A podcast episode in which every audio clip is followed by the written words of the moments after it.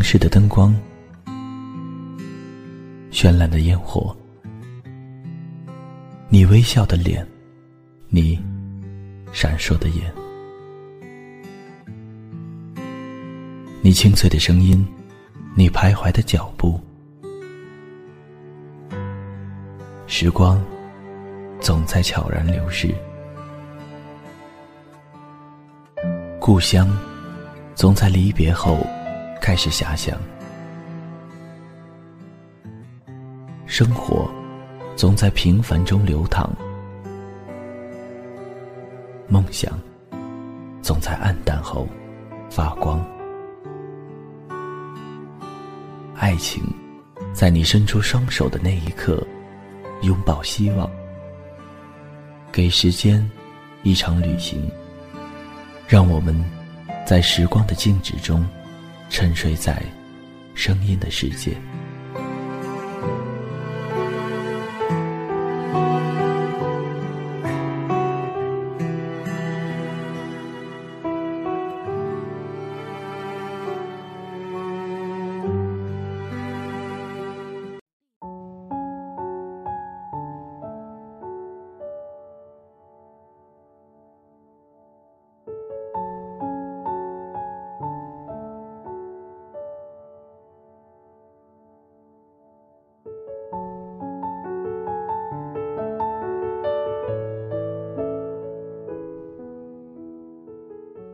听众朋友们，大家好，我是金德顺。前些天，一位清华贫困生在树洞上写的文章刷屏了网络。他每月只花四百元，却资助了四名孩子。此事一经报道，便在微博上引起网友的热烈讨论。他的故事也感动了很多人。他写的信字字质朴，没有卖惨，没有抱怨。却用琐碎却真实的文字记录了他的大学生活，直击每一个人的心灵。这是一位寒门走出来的学子，也是经过十年苦读，最终走入清华的校园。但由于家庭的贫困，曾让他的大学生活过得非常拮据，每一分钱都是精打细算，节俭到极致。今天就把他在树洞上写的这篇文章分享给大家。在树洞里，我看到一些领国家助学金的同学大手大脚，也看到一些同学好像并不困难。我更看到了许多拿了学校的奖励，可是连感谢信都不愿意写，觉得很麻烦的同学。我想把我的故事。讲给你们听。我来自单亲家庭，家里是困难户。从我上大学起，家里就拿不出一分钱了。五千元的学费，七百五的住宿费，这些在七年前我刚上大一的时候，都是天文数字。你们知道 T 三五吗？我很感谢这辆列车，它至今都在。这是唯一一辆从安徽到北京依然有硬座的白皮列车。是的，就是比动组便宜一半、速度一百二的最普通的空调列车。你们可能都没坐过这种了吧？它的硬座票价是一百四，卧铺和动组硬座一个价。是两百八，而高铁是五百六。我每次都是用学生票七十块钱坐一宿回家。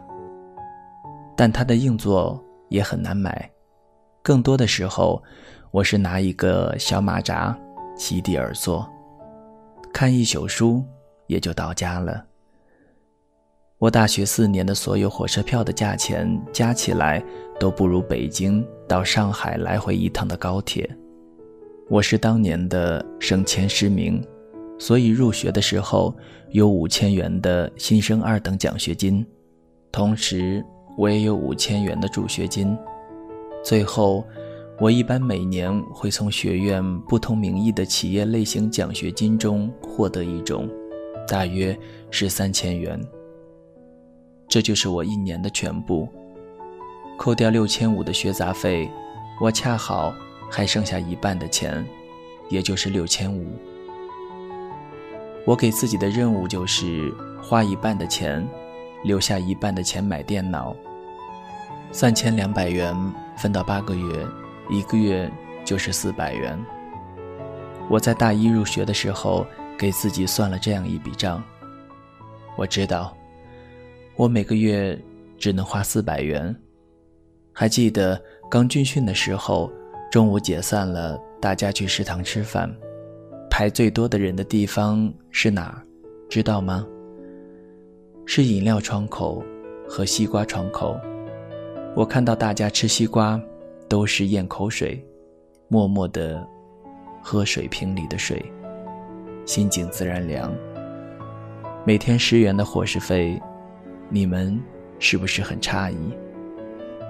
早饭零点四元的豌豆浆，加两个两毛五的小包子，加一个鸡蛋，或者一个四毛的油条，加一个鸡蛋。包子在老庆分有，现在已经没了。四毛的油条和豌豆浆，都在听涛。听涛是我本科最常去的食堂。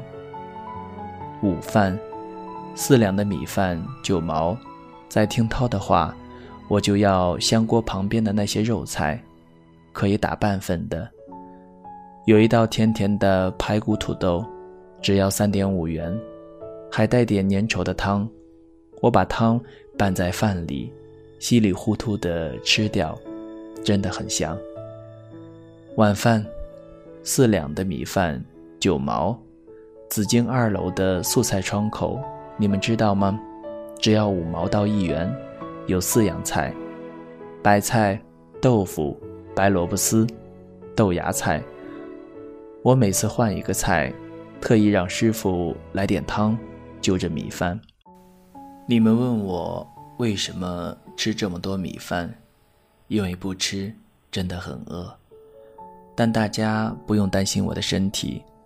大一、大二的时候，我经常跑步练单杠。那时候我们的体育考试还要考引体向上，我练了一身的腱子肉。没想到只吃米饭蔬菜也能长肉的，很神奇吧？那时候的身体。好像是我最好的时候，现在有钱了，吃得好了，身体还不如那个时候。另外，我也会改善自己的伙食，在图书馆学习的话，中午我就去万人吃饭。有一道菜我特别爱吃，糖醋肉，黄黄的，黏黏的，里面也有胡萝卜，有肉有菜，关键。一份只要四元钱，我最后都是拿米饭把盘子都沾干净吃掉，每次吃完都特别满足，感觉好好吃啊！现在那道菜也还有，你们可以去尝尝，真的很好吃。如今吃外面的馆子，好像也没有那时候的感觉了。就这样，我可以把自己一个月的伙食。控制在三百以内，剩下还有一百元的巨款，我可以利用，其中有十元花在 C 楼理发，有十元花在洗澡用水，有二十元的话费，还有六十块钱可以自由支配，四个月加起来就是两百四十块钱，花在洗漱等用品上大约五十元，花在书本上。大约五十元，最后这一百多块钱，就是我四个月的应急的钱。前两年，我就是这么过来的。你问我有没有遗憾？我有，我有一个至今都耿耿于怀的遗憾。我们班级在第一次组织大家出去玩的时候，所有的花销我提前问了一下，大约人均一百五。我那时候真的没有这么多钱，我花不起，我就撒谎说自己有事，也就没有去。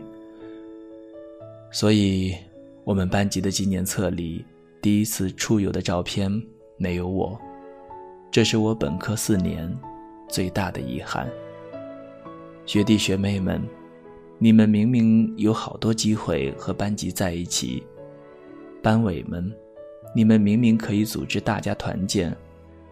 如果因为一点点小事就抛之脑后，等你们毕业了，可能就会发现，多复习一天，多看一天书，和失去一段回忆来比，简直一文不值。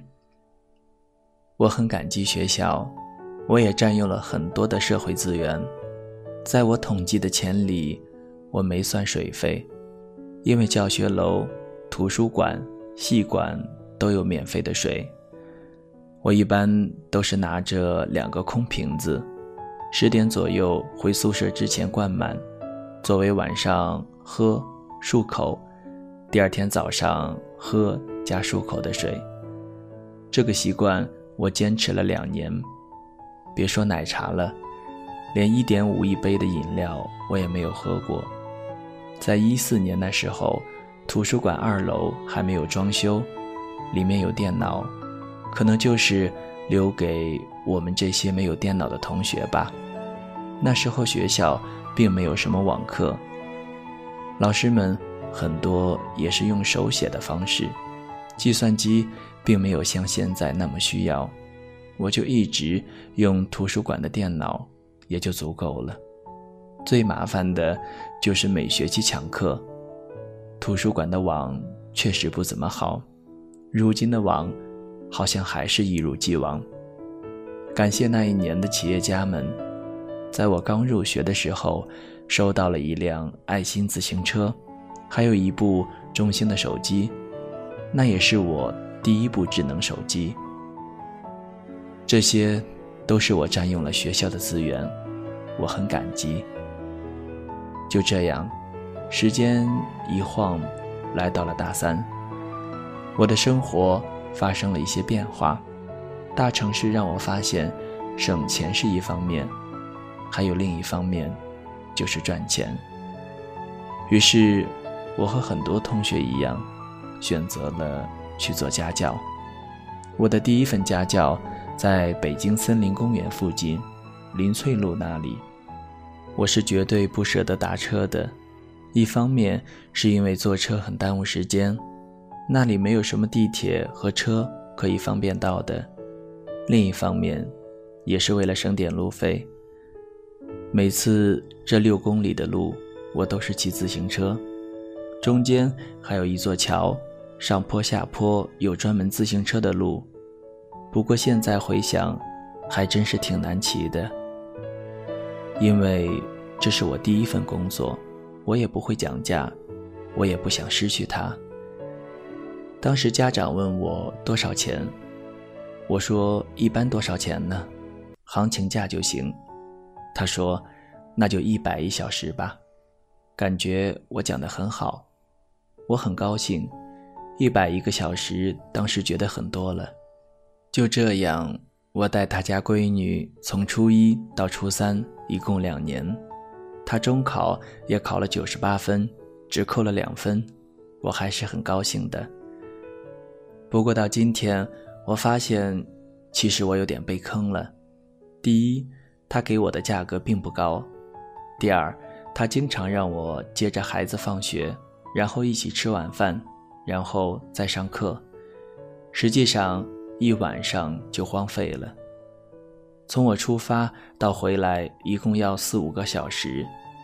我当时想的是，不想失去这份工作，同时我还解决了晚饭。他家保姆做的真好，于是我就一直坚持下来了。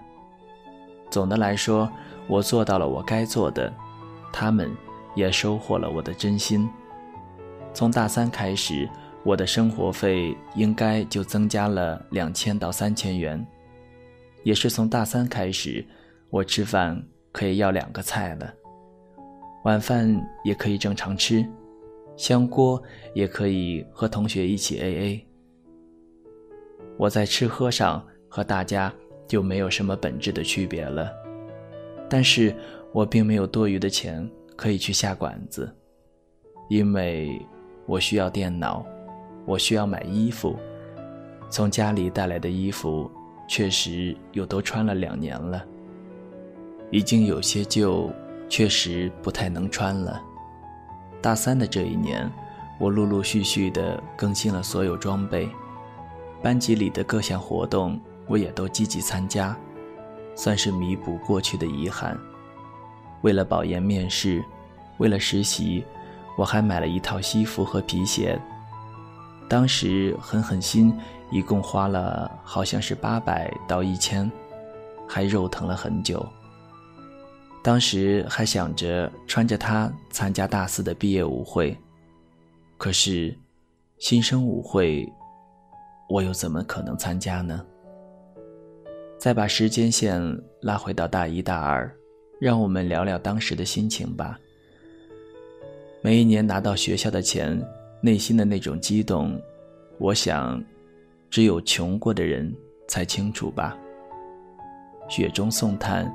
远胜过锦上添花。当时，学校要提交很多的材料，审核我是否有资格领助学金。家里那边去办的时候也遇到了困难。当时一些地方并不愿意给我开证明，他们希望有一些发放的金额可以返给他们，再由他们发放。但我这边的奖学金，又怎么会打给他们呢？就这样。实在没有办法，我写了很长的文字说明，加上家里的失业证明，一起交给了系里的张老师。张老师了解我的情况，帮我开了绿灯，很顺利地拿到了补助。这位张老师如今已经退休了，每年教师节，我也还会给他发个微信，感谢他为我做的一切。我每一年要写两封信，一封是给企业的三千元奖学金，一封是给基金会的五千元助学金。有时候我还会拍个小视频发给企业家们，祝他们生日快乐。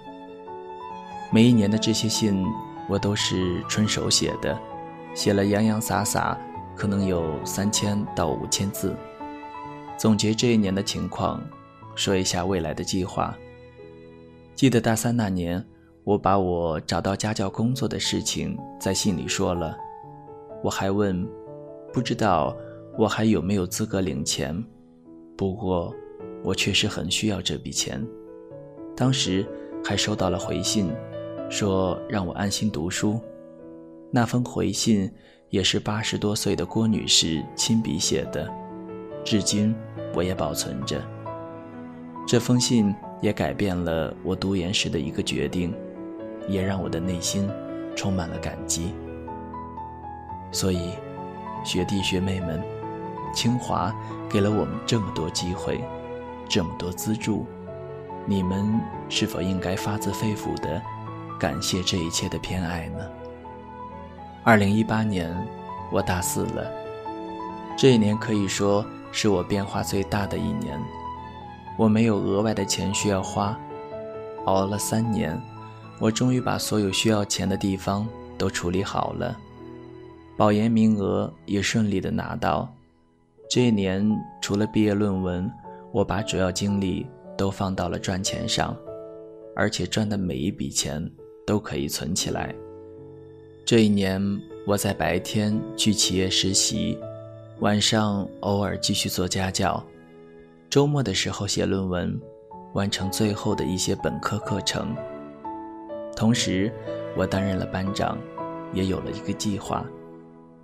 其实班级里的大家很照顾我，他们可能是知道一些我的情况，但是没有人说我。大家都很好，给予了我很多帮助，这里我就不详细说了，但我想感谢下他们。实习工资一个月有四千，家教除了开始那一家，还接了一家，价格涨到了两百。第一家家教确实是我最困难的时候帮助了我，所以我也没有涨钱，只是拒绝了一些本不属于我的接送任务。就这样，我把研究生的学费攒出来了，也把散伙饭的钱攒出来了。我花了两千块钱请班级的同学吃了一顿散伙饭。我们在毕业的时候哭得稀里哗啦。我说，我好遗憾，没有和大家在大一就一起出去玩。后来我才知道，他们知道大一的时候第一次出去玩我没有去，是因为我想省钱。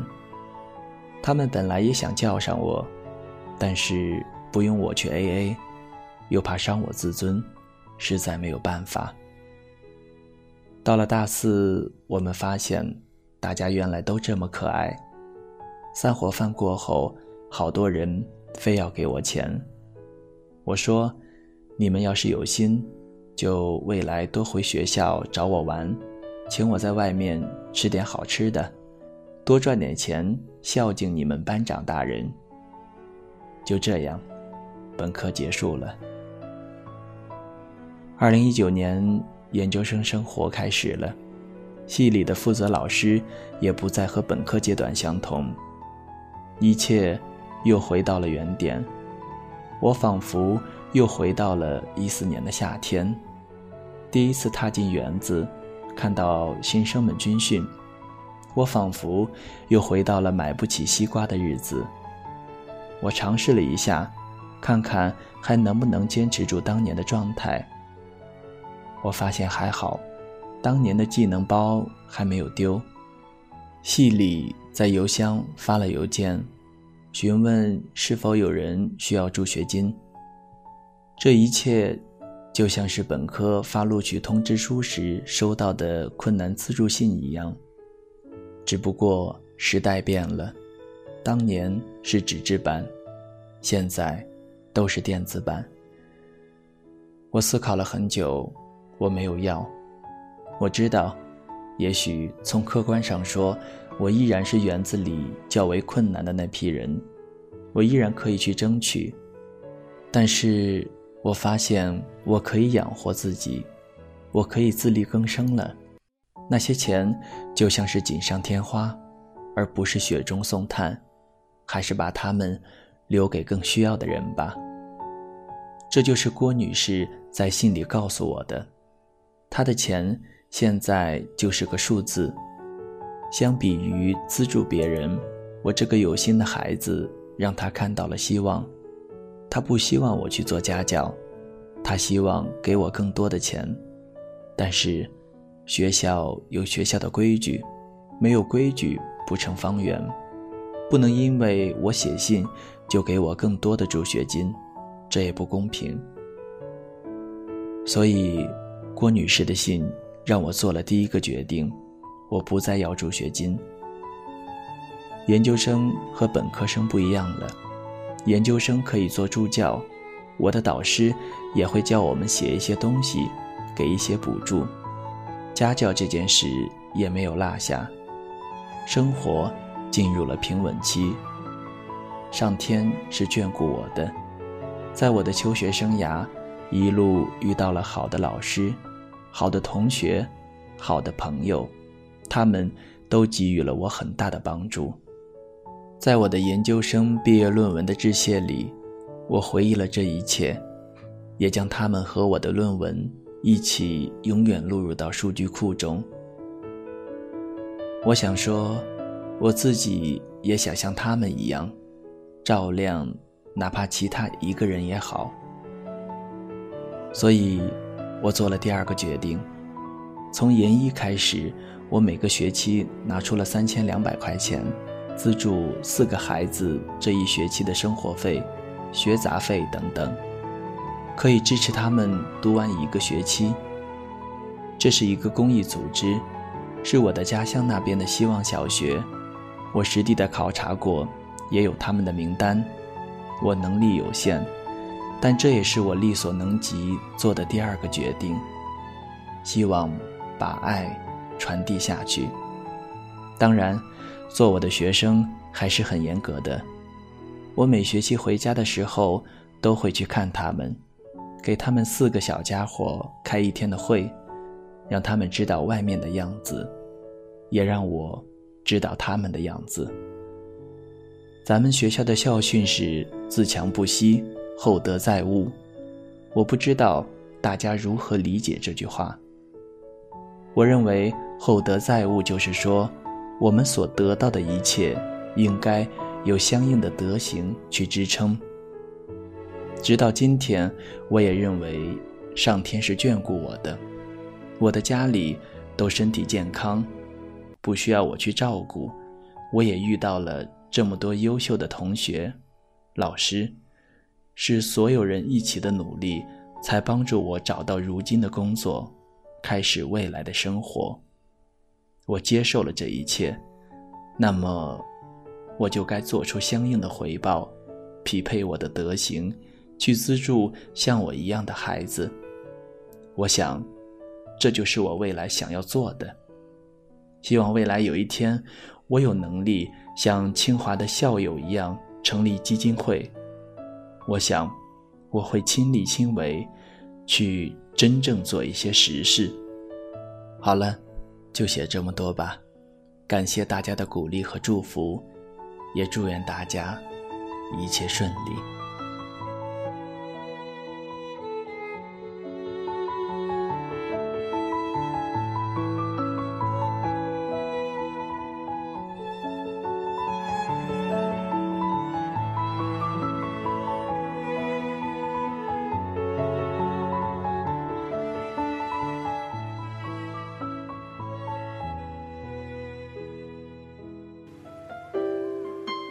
谁的声音清唱婉转流年？谁的双手挽起千年不变的誓言？用音乐品味生活，用音符记录感动。我的声音会一直陪伴在你的左右。